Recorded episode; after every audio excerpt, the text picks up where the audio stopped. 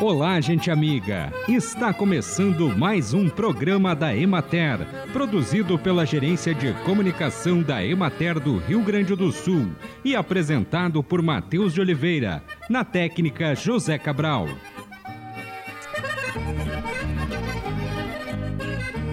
Algumas pessoas acreditam que o único vilão para a saúde bucal é somente o açúcar branco, e realmente ele é um alimento mais cariogênico. No entanto, explica a cirurgia dentista mestre em cariologia e dentística Cristal Moraes de Souza, alimentos ricos em carboidratos também são prejudiciais, como os biscoitos salgados e salgadinhos, e aqueles alimentos que misturam farinha e açúcares são os maiores vilões para os dentes, pois grudam facilmente na superfície e dificultam sua remoção.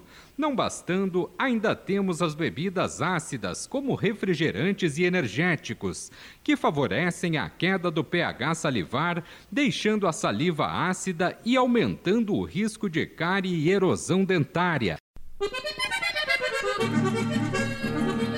O outono de 2023 apresentará o retorno de chuvas regulares ao Rio Grande do Sul, o fim do evento Laninha e a consequente condição de neutralidade na atmosfera garantirão ao trimestre abril, maio, junho a normalidade da chuva em todo o estado. As projeções climáticas indicam regularidade na distribuição da precipitação ao longo dos próximos meses, o que representa volumes próximos ou superiores ao esperado em todas as regiões. O prognóstico das temperaturas máximas destaca que o trimestre deverá apresentar oscilações com valores inferiores à média no mês de abril e registros próximos da normalidade nos meses de maio e junho. As temperaturas mínimas deverão apresentar valores inferiores ao padrão climatológico nos meses de abril e maio, e ligeiro aquecimento no decorrer do mês de junho. Acompanhe agora o panorama agropecuário. Na região administrativa da Emater de Caxias do Sul, a semana passada apresentou dias secos, intensa radiação solar e altas temperaturas, que foram condições climatológicas bastante benéficas para a manutenção da sanidade das plantas e frutas na cultura da maçã para a prática de tratamentos fitossanitários e para a intensificação da coloração da película e do sabor, além de condicionar fortemente o avanço da colheita já foi praticamente concluída a colheita da variedade Gala e foi iniciada a da cultivar Fuji. A precificação média na propriedade para frutas a granel está em R$ 2,20 o quilo. Na região de Santa Rosa, a colheita do melão chega ao fim, mas há perdas devido ao calor excessivo e à falta de chuvas, de modo especial nas áreas com sistema de irrigação ineficiente. Em São Paulo das Missões, no momento, dois produtores iniciaram novamente a colheita e ainda áreas em desenvolvimento vegetativo e floração. As frutas são vendidas a R$ 5,00 o quilo. Na região da Emater de Lajeado, em Bom Princípio, boa parte das plantas de morangueiro que estão se encaminhando para o segundo ou terceiro ano ainda apresentam baixa indução floral e emitem muitos estolões. Com isso, os produtores seguem a limpeza das plantas e o preparo dos canteiros para o plantio de áreas com novas mudas. Por essa razão, ainda há pouco morango no Vale do Caí, sendo comercializado a valores entre 18 e 20 reais o quilo.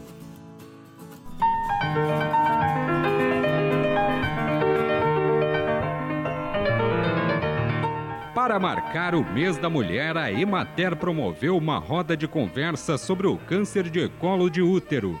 O encontro nomeado de março delas, Cuidados e Prevenção em Lilás, contou com palestra da doutora médica ginecologista e coordenadora da Associação de Prevenção do Câncer de Colo do Útero, Denise Miller, que fala sobre a doença e a importância da prevenção. É uma doença de fácil diagnóstico né? Se a gente pensar o exame do colo, preventivo do câncer do colo do útero, ele está na rede pública, ele é de fácil coleta, ele é de rápido rápida coleta, ele é simples, é um exame barato em termos de custos assistenciais. Então, assim, é, é uma coisa tão simples de fazer e que ainda não, não é uma rotina, e, e as, os números que nos mostram o quão triste é os números que a gente tem de, de números de exames coletados e o número de diagnósticos que a gente tem e que a gente que nós poderíamos co cortar essa evolução se a prevenção funcionasse, uh, se o rastreamento funcionasse. Existe muita dúvida em relação à vacina do HPV, né? Como já foi dito, ela é dos 9 aos 14 anos, e eu acho, uma colocação que eu sempre falo nas minhas falas, a vacina do HPV, ela é a diferença muitas vezes das meninas morrerem lá na frente por esse câncer.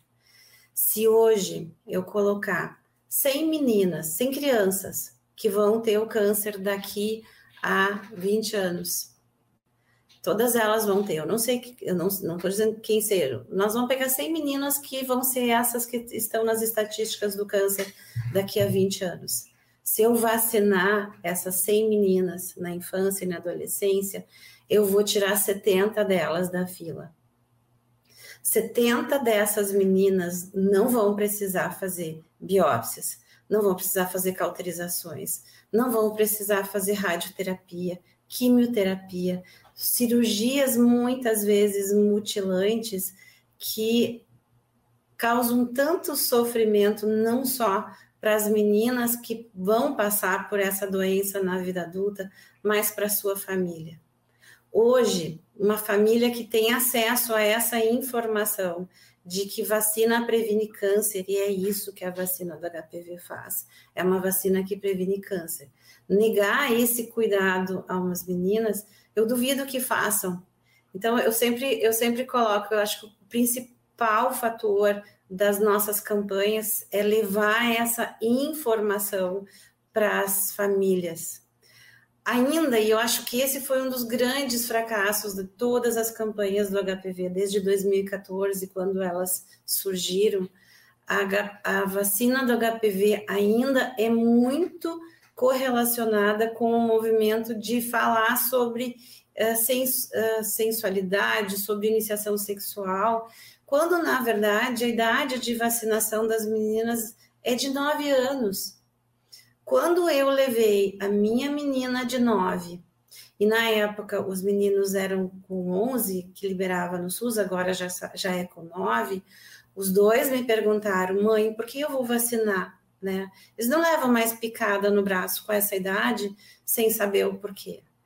A informação que eu passei para eles é: vocês vão ter uma chance muito menor de ter vários tipos de câncer, na vida adulta com essa vacina. Ok, essa era a informação que eu tinha que passar para eles com 9 e com 11 anos. Porque se eu falar sobre outras coisas com uma criança nessa idade, o problema sou eu. Não é a idade de falar com isso, sobre, sobre isso com as crianças. E talvez os pais tenham que tomar consciência disso, que enquanto a gente ficar com medo de. Vai chegar um momento que isso é importante, sim, mas não é com 9, com 11. Acho que tem essa idade e isso também é trabalhado nos postos de saúde. Essa prevenção existe um momento adequado para isso, mas não é com 9, com 11 anos, quando a gente começa a falar das vacinas do HPV. O grande problema é que as famílias ficam pensando que eu estou estimulando, eu estou fazendo isso, eu estou fazendo aquilo, a minha filha vai pensar que tem alguma coisa quando na verdade a gente tem que parar de pensar que os nossos filhos não vão se relacionar no futuro. Eles vão ter seus relacionamentos, seja com 14, com 13 a gente já atendeu no consultório. Eu já fiz parto de menina de 12 anos. Que é um, é um outro problema, isso é um abuso. Mas assim, ó, a gente, a gente precisa acordar para uma realidade que existe. Não somos nós que vamos decidir quando os nossos filhos vão se iniciar sexualmente. Mas somos nós que vamos decidir oferecer essa proteção para eles, porque aos 9 e aos 11 anos são os pais que levam as crianças para o posto de saúde. E talvez esse seja a grande conscientização que a gente precise fazer para a população. A gente precisa parar de falar em vacina do sexo e falar em vacina do câncer. Ouvimos a doutora Denise Miller. E assim encerramos mais um programa da Emater. Um bom dia a todos vocês e até amanhã neste mesmo horário.